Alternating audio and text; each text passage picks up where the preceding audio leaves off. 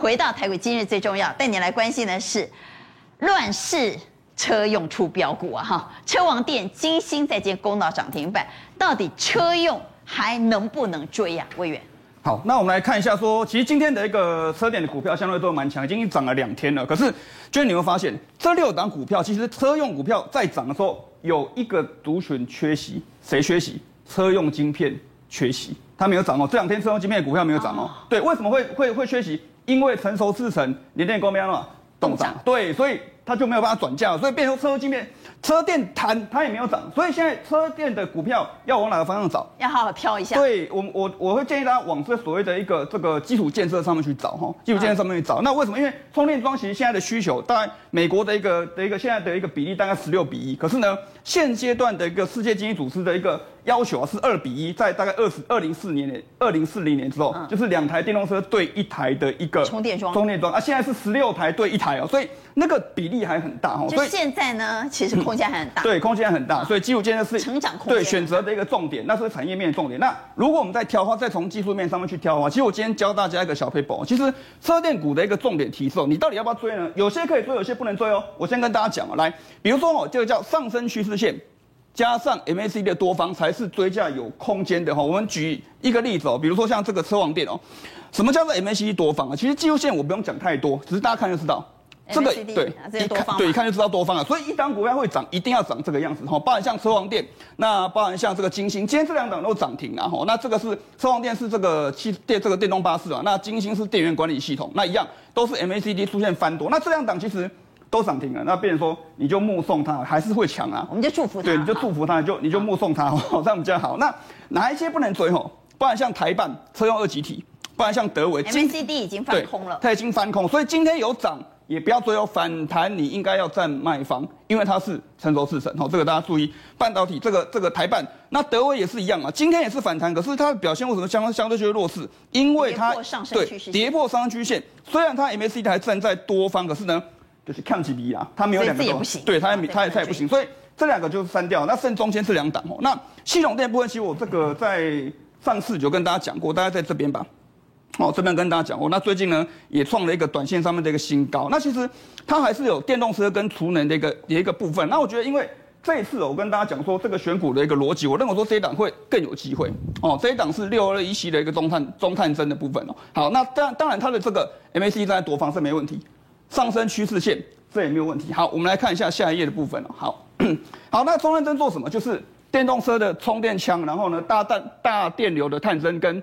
电源的连接器，然后我们看这个图就很清楚，哦，就是这个充电桩的一个部分。那它分为三块，就是小家电的呃小小空间的住家，就我们一一般的家里。然后呢，室外的一个充电站，那这个这个成分就最高，因为未来户外都要做这个充电桩嘛。对，那电动巴士跟工业的部分，那其实它有跟鸿海合作，所以中碳砷也有抢到电动巴士的一个部分。对，也是在电动巴士的部分。那但我们来看一下技术面。好，这是打了一个。非常漂亮的 W 底吗？对，打了一个非常漂亮的一个 W 底的一个部分。那其实以目前的形态上面来，我再简单讲两档个股，很快的带过去哦。一档是这个一五零六的这个正道，我们来看一下哈。我为什么讲正道哦？因为其实我们看 K 线图哦，它是 Gogoro 的概念股，Gogoro 就是这个电动机的，因为它上个礼拜是在纳斯达克挂牌，挂牌之后这一档正道因为是它的供应链，连续涨了百分之三十哦。可是呢，因为它是做这个零件部分，那中碳砷它是做 Gogoro 的一个换电的一个系统，就是这个部分换电的系统。那另外它跟这个华星也是做联动，因为同间华星也涨了八趴嘛，所以这两个都有做联动。那它现在是一个 W 底的形态哦，EPS 今年有机会到五块，三营收的 MON 四十一趴，YOY 二十七二十七趴，其实都不错啊。那千张大户也快速的一个增加。那目前这个重点哦，今天的量是没有做一个激增哦，今天是量缩，可是呢已经吃掉昨天的黑 K 棒，所以。中碳砷的部分，我认为说在车电的这一块，可能值得大家去做个留意。好，我们回到产业界的讯息，在今天业界大代志是什么呢？三星的 S 二十二号称是史上最强手机啊，但没有想到三星的 S 二十二竟然爆出了致命缺失，售价一下子呢狂降四十五 percent，公司哦，公司说那不然就折价嘛，所以现在是打折在促销哈，狂降四十五趴。这件事呢，是不是在告诉我们，把狼西摆了，写在那快了？为什么？那下单给三星的那些，包括像高通啦，做晶片的厂商，未来很有可能在短期内出现大转单啊。陈燕，我们今天看股价的表现，我们先看一下这个六宫格哈，很奇怪的哈，台积电是持平，没有大家就有讲杂音，对不对？是。好，那你联电、世界先进稍微有跌，可是为什么台积电持平？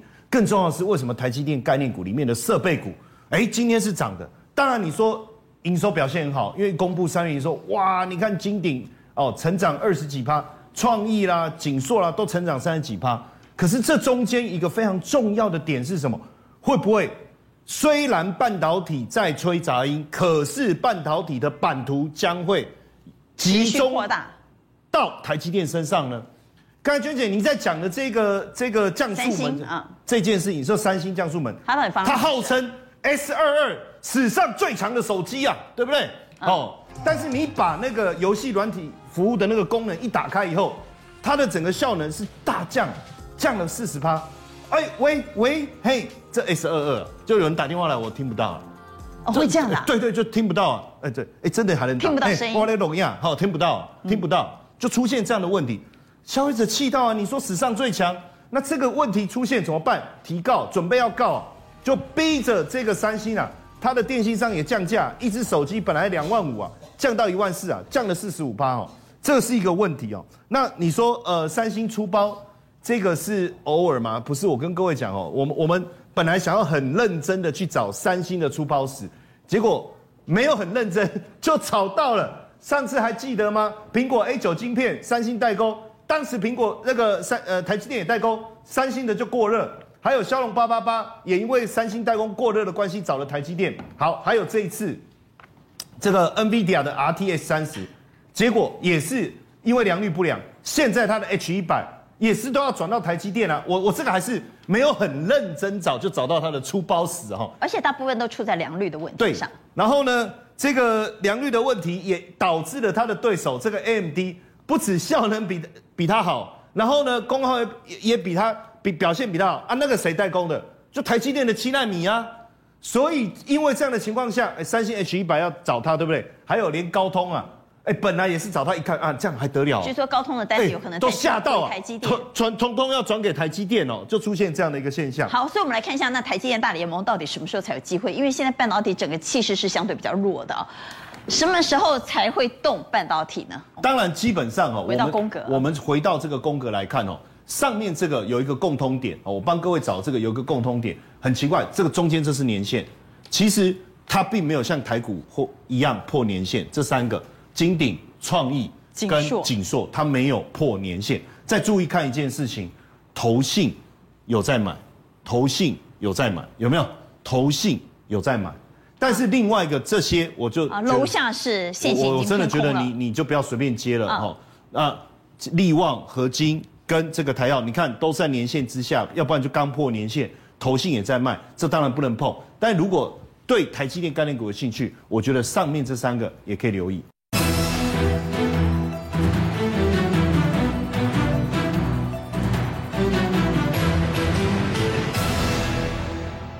之前曾经谈过。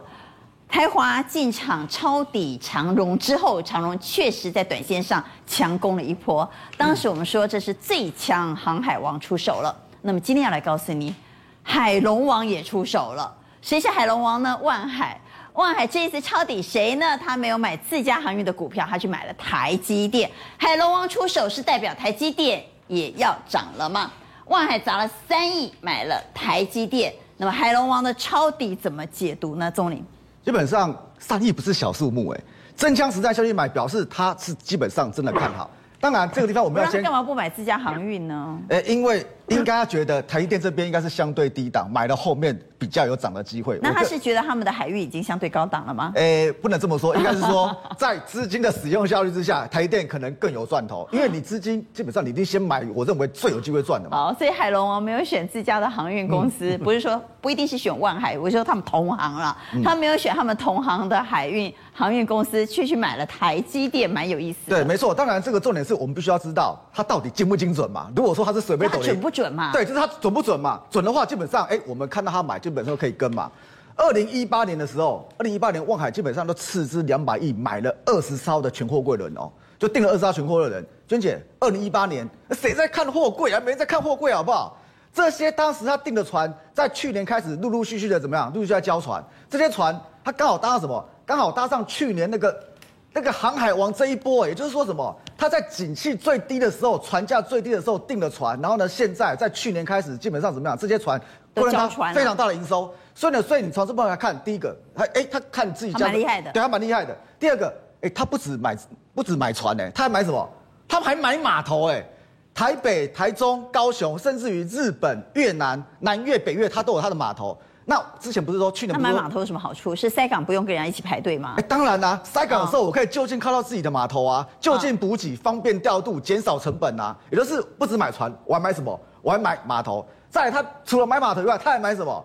二零二零年花了三十七亿去买什么？去买的内科的两栋办公大楼。除了买两栋办公大楼以外，他去年。去年底也买了什么？花两亿去买什么？去买那个内湖的第一豪宅。娟姐，我现在你懂房地产的。二零二零年买的商办，跟去年底买的豪宅，现在说真的，这没分析啦，这得看多少级啦。所以你从这几部分来看的话，他投资精不精准？哎，看起来蛮精准的喔。好，那他这一次呢？我们来讲，这一次他买的平均成本在五八一，今天台积电是收在五七三。换句话，如果我们现在进去买台积电，成本。比他低，比海龙王还低哦。对，而且的，而且他三亿对他来说，对很多人来说是大数目，但是对他来说可能是小数目哦，因为他去年赚的两千两百八十亿，三亿对他来说，他还有很多加码的空间。对，所以呢，所以基本上应该是还有加码的机会，而且呢，而且台电利多不是只有海龙王买而已，还有别的利多哎。国宾也买了哈，嗯，对，国宾也买了。国宾呢买了，呃。三点一亿成本，平均成本在五七四哈，国宾也买了哈，但国宾买了之后呢，其实它在它有做价差了，对，他做价差。了，哎呀，穷来穷去，那刚跌哈，所以他卖在五八零，买在五七四。啊，太哪可以了造啊哈，阿来卖差国宾啊哈，不要管它，因为它这个做的很短啊，但海龙王买台积电倒是值得做留意，特别是台积电最近有个好消息是。他的新厂提前环评过关，对高雄的环评过了。我觉得高雄政府蛮认真的，蛮用心。只花了五个月，你知道吗？这个跟之前台中那个扩厂比的话，中科那时候花了快六年呢。对，搞环评搞了六年，为了树啊那五煞煞，为对，因为他那时候要扩厂哦，必须要砍掉十五万棵树。那这个四五万棵树里面，那个环评人士就出来讲说，哇，那个树砍掉会影响什么？会影响我台中的那个空气品质。而且这树里面还有一种，这个树要特别讲一下，它叫做红椒树啊，狗花椒，狗花椒，狗花椒，这是非常，这个应该是比较、嗯、现在在台湾应该算是已经比较稀有的树，对，非常稀有树，稀有到其实很多鸟啊，很多鸟都不愿意破坏它。因为什么？因为上面都是刺啊，这个根本没办法。那个鸟啊，老鹰啊，根本没办法停在上面。它是狗花，所以它中科是狗花椒。对，这个所以当时环评一直过不了关。对，就是这个树太稀少了。后来是台电打算说，哎，我就把这些树，比如说狗花椒，还有很多我要砍掉的树，移到什么？移到那个大肚山的那个都会的那个森林，就都会公园区。然后呢，盖了一座什么？盖了一座森林的树海迷宫。他是打算这样做，后面环评才过的。所以，如果说你从这波来看的话，就是高雄这次真的是神速过关。对，神速过关。那你现在过了，就是六月份就要动工嘛。六月份动工的话，你明年可能就盖好了嘛。然后二零二四年就嘛就要投产了嘛。所以台电基本上提前呢，提前对，提前。所以台电后面怎么样？你光看这个部分，就是台电后面它还有持续的成长动能嘛。看这里就知道高雄市政府真的有够够力的啦哈。所以呢，台中呢，中科当时台积要建厂，光光环评搞了差不多六年。但在高雄建厂环评搞不到六个月，五个月就搞定了，人家就搞定了。我们来看陆行之，因为明天台积电法说啊，所以中林非常重要。明天法说到底会说什么？陆行之替台积电叫委屈。对，没错。其实陆行之今天讲了这几个部分啊，但第一个他说法说不会有太多惊喜，我认为这个很合理。台积电是一家很保守公司，他法说基本上。没什么惊喜，从来都没什么惊喜，从来都是这样子，所以呢，所以不用，所以不用对这句话说，哎呀，怎么啊，好害怕？不会，他每次都这样子。有了，他上次的资本支出有超乎预期了。对，那其实资本支出基本上还是一样，就是四百亿美金啊，然后第二季营收还是季增，甚至毛利率五十五趴以上，而且今年营收持续成长三十趴。那上三十趴的话，其实陆行之有讲一个，有讲两个重点，就是为什么台电最近跌很惨。但第一个就是台电实在太好了。很多 ETF 都什么？很多 ETF 都有台电的股票。那现在国际形势不好，股票在跌，那 ETF 被赎回，被赎回，所以呢，所以就是哎，一定要卖股票吧？所以外资应该是被动式的卖。对，被动式的卖它。那第二个部部分是什么？第二部分是台电的殖利率啊，其实它每季二点七五，对不对？如果说你用今天的交易来算的话，其实就一点九趴而已。一点九趴对于那些高，比美国十年期公债殖利率对，没错，对，就太低了。所以退休基金啊，或者那些寿险，基本上觉得说啊，这殖利率太低了，会卖我去买美国公债就好了。对，但是娟姐卖到现在为止，外资虽然说卖很多，对不对？卖到现在还有七十三趴，哎。外资还有七十三趴股票，那七十三趴里面很多都看什么？很多都看台电还会成长了嘛？那台电还会成长的话，其实之前董事长都已经都讲了，说今年对的手机 PC 会往下掉没有错了，但是呢，但是我的 HPC 这一块成长速度很快的，高效运算。对，我举个例子好了，比如说像这个。十四纳米十二寸的，基本上现在是先进制程的那个，基本上算是比较主流的那个制程了。如果说以这样的话，就是如果说以联发科这个是手机的晶片，对不对？它一片晶圆可以做什么？可以做六百颗，六百颗晶片。嗯。那如果说高效晶高效晶片的话，十二寸晶圆它可以做什么？可以做四十颗。娟姐，这是十五倍的概念，对不对？我举个例子，你你这样听可能听不懂。我举个例子好了，比如说原来的需求都是六千片，嗯，所以呢，所以就手机这边是不是需要十片的晶圆？是。这边。六千片的话，是不是需要一百五十片？听起来很复杂，但是结论就是，结论就是被砍掉的很少，对，砍掉很少了，很多啦。哎啦，哦，公股报了是这个意思啦。对了对了，所以所以基本上台电为什么这边在衰退，啊台电还可以成长？理由就是我这边成长的幅度是会比较大，因为我这边一片。啊，公股报我想想，我想知道台积电止跌了没有？止跌了，基本上我认为那么多人在买，那台积电止跌，台积电可以买了吗？会可以买。其实今天涨三百四点，有超有差不多一半是台电贡贡贡献的，台电今天都贡献一百三十四点呢。所以如果说做这部分的话，大部分的利空，说真的利空大家都知影啦。好，那买台积电早较紧还是买台积电大联盟早卡进？当然把台电台电大联盟嘛？哈，来，台积电两个重点呢，一个叫什么？一个叫再生晶圆呐，一个叫什么？一个叫先进制成的 A B 负载板呐。那再生晶圆里面，这中沙我们之前提到过了，其实到现在为止它也不下来，还是很强。你要买这一块的话，你可以先留意中沙。但是有没有跟中沙一样可以可以往上飞的？我认为就先进封装里面哦，这一只可能是黑马，叫真鼎。为什么？四九五八。对，臻鼎我现在大家都非常清楚，它是一家很稳的公司。去年赚十点二一，他配你五块钱呢，这殖利率也蛮高的，差不多快接近五趴。今年大家普遍预估差不多赚十一块到十三块。如果说以最低的十一块来讲好了，今天收一百零八，这本一比，娟姐十倍都没呢。那最近的投信外资，打刚刚在背，底底背底底背底底背，一直买，筹码面很好嘛。那封封场有没有封到它？封场哦。就是大陆的封城有影响一点点，但是影响不大，因为它的被迫停工有没有？因为现在主要基本上 PGB 在昆山嘛，它的厂不在昆山，哦，不在昆山，对，所以基本上跟它没关系。所以新兴那些比较有影响，对，比较有影响。那为什么外资投信一直在买它？打高通那边两个重点，第一个什么？ABF 窄板扩厂，因为先进制程嘛，先进制程基本上 ABF 窄板是很缺的。那很缺的话，扩厂它扩了什么？智能工厂啊？什么叫智能工厂？就是什么电脑啊或者机器手背在那边。控制那些啦，这个东西跟星星那怎么紧缩那些那些厂都是十几年的，这个智能程度是比较高的，所以呢，智能程度比较高的话，你的学习曲线会比较高，甚至比较快，比较容易达到规模经济。而且重点是什么？这个订单已经接到二零二七年，就得现在是二零二二年呢，那接到二零二七年，你相信吗？接到二零二七，你相信啊？公司讲的，所以公司公司应该不会骗人。这么遥远的事。对，那再来什么？而且你不知道在股市那些老板十个老板九个骗啊。哎，娟姐，你还相信他们呢？如果说哈。这些人在买哦，都被骗的话，那我就认了。哦，因为外资头先一直在买。那还有什么？还有另外就是这个。我是觉得不用管到二零二七了。好了，我们来看技术面了，来看技术面哈。我们还是短视尽力看眼前的。我们来看一下四九五八，敲一下加十，好不好？来技术面。啊，技术面基本上这样。其实大盘大盘今天反弹，反弹有站上什么均线吗？反弹基本上没站上均线呐。但是呢，你看这个这个均线基本上这条月线呢，它连月线都没站，都没都没破完，都没破。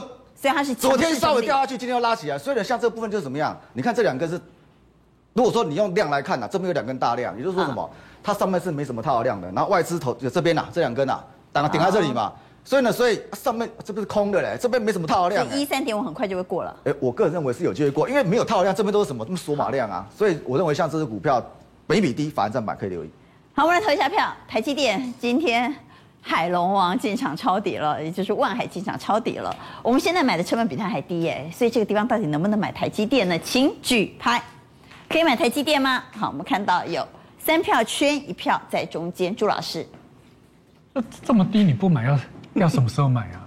其实每次我都是被常常被问到这样子的问题，说台积电，哎，跌到这里可不可以买？台积电，因为很多保守人他就只喜欢买台积电啊。可是其实六百块以下买的人是套的。哎，对，所以我刚刚说，那你如果只有六百块不安全，五百八以下你才不买，那你真的就是。真的就干脆就不要碰台积电了。现在不就在还在五百？就是现在，如果你认为这个地方你还不敢买的话，以后不要再问台积电。对对对，真的就是这样子。不要再问了。对，真的就是这样子。每次一直问，跟你讲可以买，你也不敢买啊。而且台积电就算短套，嘛别惊了。在今天的重磅新闻，当然是台积电法说会。台积电法说会公布出来数字漂亮的不得了哈，可以说是三高啊，哪三高？第一季的营收高两千零二十七，第一季的 EPS 高七块八毛二，毛利率也非常高，毛利率五十五点六 percent，攀越高标。三高的法说会对股价会造成什么样的激励效果？会影响到明天台股很有可能出现开高走势。那开高到底追不追呢？好，这个阶段新加入讨论的来宾，邀请到金融培训协会理事长林昌兴。啊，关好，大家好。而且呢，万宝投顾总监蔡明章。大家好。财经所助理教授谢晨彦。关好，大家好。好，今天的重磅法说会，赶快请昌兴帮我们来解读啊！每个数字都漂亮的不得了。对，我们说哈，人不喜欢三高，但是股票喜欢三高哈。尤其这边最重要就是什么？毛利率五十五点六趴，原来预估百分之五十五，开出来百分之五十五点六，哇，大家高标，高标，而且是超过高标，不但超过高标，而且财测嘛，估第二季还会再往上拉，哇！所以说这个就是给这个所谓的大家很多的信心哦。其实今天在台积电的法说会里面呢，谈到了重点哦，这些公布出来的数字，其实在。第一季，我们说上个礼拜哦，其实公布这个三月份的营收的时候，大家就知道不错了。大家今天要听的是说，哎，未来怎么看？我觉得未来对未来怎么看呢？我们先看第二季，因为哦，第二季对，那第二季呢，其实开出可能五十八趴的高标哎。对，所以你看哦，看到红色就是好嘛，对不对？季增这个营收创高，毛利创高，营业率创高，第二季的展望好的不得了。对，所以第二季是优于第一季，所以大家说啊，安利特懂哎。没有错，因为特懂啊，所以台积电没有破底。好，今天哈，这个第一季财报即将是无告税哈，碎碎碎，卡成两大腿啊哈。然后第二季展望也乐观的不得了。对，那股价明天应该要大涨吧？会不会？我觉得股价会不会大涨哈？这个我们待会哦有多有空，我们再来论战然后。好，那我们先来看一下这个啦。我们先来看现在。呃，我们不知道明天台积电怎么动，但是消息出来之后，在美国的 ADR 目前的表现如何？我们先来看一下。对，好，现在时间我们录影时间是晚上的七点零九分。对，我们来看一下 ADR 小涨，上涨一点七二 percent 啊，是一个上涨的局面。哈，涨一点七二趴。对，法说里头，我们除了看它的财报，除了看它对未来的预期，同时呢，每一次台积电法说会，我们都会在里头找猫腻。找投资密码。对，在这一场法说会里头，我们找到了什么样的投资密码呢？所以其实今天法说会很重要的一个重点，就是说，大家就问啊，台台积电的你的单子有没有掉啊？那基本上呢，没有，而且产能满载到二零二二年底。各位去听听看，这个第一个猫腻哦，啊，过去外资是估说满到二零二三哦，那今年他说，哎，满到二零二二年底，所以表示怎么样？后面看不清楚，可是前面是看得清楚了。哦，这是第一个重点啊，第一个重点。对，变成说二零二三问号，二零二二暂时不错，所以第二季比第一季好，这是肯定的。哦，所以你是听出了这个猫腻，没有错。第二个猫腻呢？那第二个猫腻就是说，我们从这边来看，就是说哦，基本上哦，以制程来说呢，包含我们看到的今天的法说会里面也提到了哈，五纳米制程跟七纳米制程总共占了百分之五十的营收，所以先进制程占了百分之五十以上。那表示先进制程好的不得了，好的不得了。但是有一个重点，就是在先进制程里面，对于手机的需求量基本上是看淡。啊，这个之前讲过。对，啊、但是没有意料之外。对，这个没有在意料之外。可是台积电说一个重点说，因为我们的制程是全球最棒的，所以呢，即使手机掉，可是 HPC 车用会补上来。所以在今天呢，他点了一个投资密码，他说啊。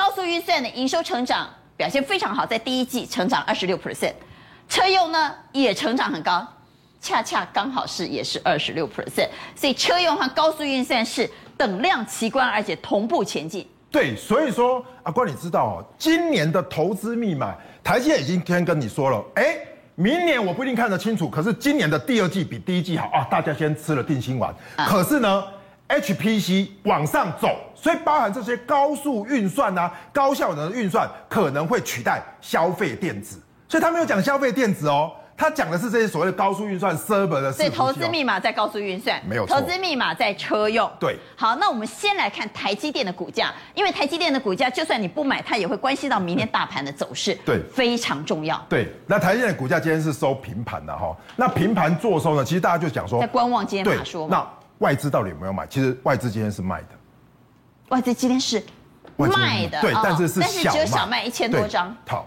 那我觉得哈，其实大家现在看台积电哦，我们待会来看。那这是不是代表外资没有拿到最新的消息？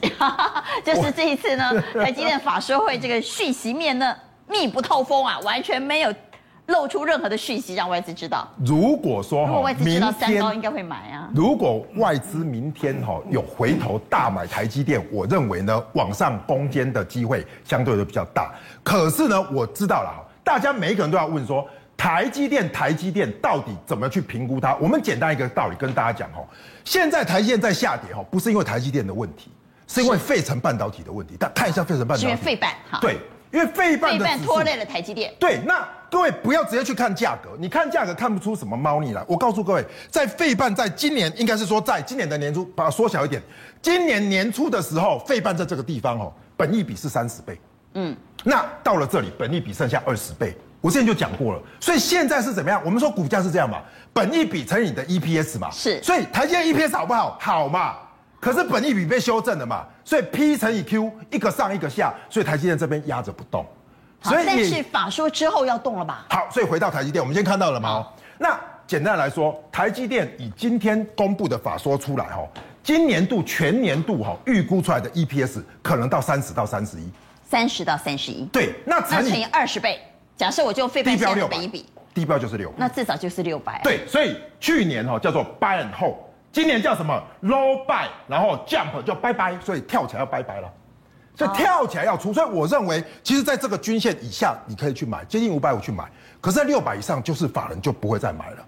哦，但至少会先跳一下吧。对啊，我觉得就会跳嘛。那他今天讲到的投资密码，包括高速运算和车用呢？对，对，所以我觉得高速运算跟车用哈，有一个很重要的重点，就是说高速运算里面呢，其实谁也踩在前面，Intel 踩在前面，Intel 就呛瞎了嘛。Intel 当时就说，哎，你既然台积电他说怎么样，二零二五年你可以发展二纳米。那台那个 Intel，那我也要做啊，对，我要做，而且怎样，我比你快半年啊，提前做。对，所以 Intel 其实就提前在昨天就呛下说，二零二四年的下半年我要做点一八纳米的制程。那这个表示什么意思？第一个，高速运算大家都要做啊，大家都要做。那第二个就是怎么样？Intel 真的做得出来吗？我跟大家报告，Intel 还是要下单给台积电的，因为再不管怎么样，它也是今年度准备大举动工，然后什么在。三年后才有可能做出来，所以我认为在这一块里面，台积电还是取得领先的优势啊。也就是说，就算 Intel 要下去做，但也没那么快，对，对我们的威胁也不会太大。对，那么回来看选股的方向啊，除了刚刚谈到了台积电之外呢，高速运算以及车用会是未来比较强劲成长的区块，对，这里头一定藏着可以投资的标的。好，我觉得哈，其实我们先讲第一个叫 HPC 哈，HPC 高速运算里面呢。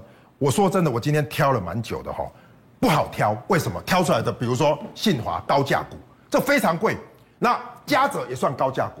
那里面来说都是法人琢磨比较多，而且它成交量是比较比较少。可是传统的高速运算里面，今年度其实回档修正比较多，所以我认为不太能够用过去，比如说二零一八年啊。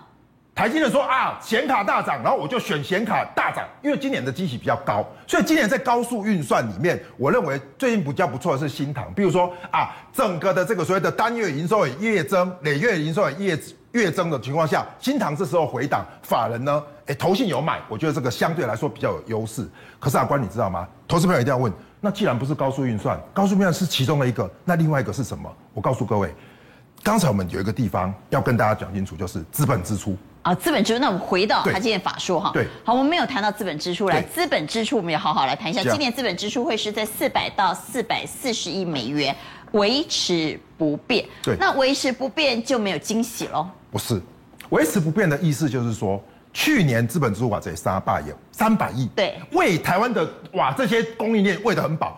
今年是成长百分之十，这是成长哎，它维持不变是说，本来大家觉得好像会不会因为大家觉得供应链啊，觉得这些所谓的消费产品有疑虑，电子不好，对，会不会因为这样砍资本支出？对，他说不变。哦，所以不变是利多，不变是利多啊，哦、所以这个不变表示说，今年的资本支出是成长百分之三十三。我再次跟大家强调，下半年拉多少会不知道，可是资本支出的意思又怎么样？我台积电呐、啊，不管大概到给我这回，我就是要下这么多本，下给谁？那设备商就是利多了，对嘛？就下给设备商。好，我们回来看设备商来。所以那设备商怎么选？所以设备商有三个哈，比如说升阳半导体，这是是做我们看到做晶圆的，再生晶圆，中沙跟崇卫。第一个先看中沙，中沙这个不用讲，创创创短线新高了，嗯、对不对？那法人外资都还在买，所以我认为呢，其实，在中沙哈，如果说真的要反映台积电如果有涨，中沙应该还会再继续往上垫。不过它已经相对的比较高了啦，所以它是再创新高哎，对，再创新高，所以这表示说设备厂打下去有没有？有嘛，被开机嘛，所以你收得到营收嘛。那反过来我们再回到前页哦，那我认为呢，这边今天有一个特别可以留意是崇越，它做光主义的，各位可以看到哦，单月的营收是创高，而且是连十增。那他做的光阻液基本上也是什么高门独企业。那我们来看一下崇越。今天哎，虽然说上影线，可是留下一个跳空缺口，法人也怎么样？持续的在买。我认为啦哈，这样的一个设备商哈，对于台积电的整个供应链来讲，你与其去买 HPC 或者是车用，我觉得设备来说呢，有可能是接下来可以持续营收成长的一个很好的表现。好，所以。今天台积电法说召开完之后，到底什么股票会动呢？明天哪些股票有机会往上出现强劲的反弹走势呢？第一个，我们先来问台积电可以做多吗？明天会涨吗？各位怎么看？请举牌。好，一二三票圈，一票在中间。蔡总为什么放中间？对啊，好的，是好的不得了吗？不是好的财报发布在坏的时机的。我们看台积电哈，上一次的法说会在一月十三号，一月十三号那一次这个财报也是很好。但是涨两三天就六八八就做头，但我告诉问问问所有观众，现在的 timing 比上次好还坏？更坏哦。为什么？现在基期比上次低呀、啊。对，但是上次哈、哦、这样下来套牢了一缸子啊，现在要上去啊，那你要面对那个过去三年一缸子。对，所以哈、哦，我我比较判断涨一天就下来了。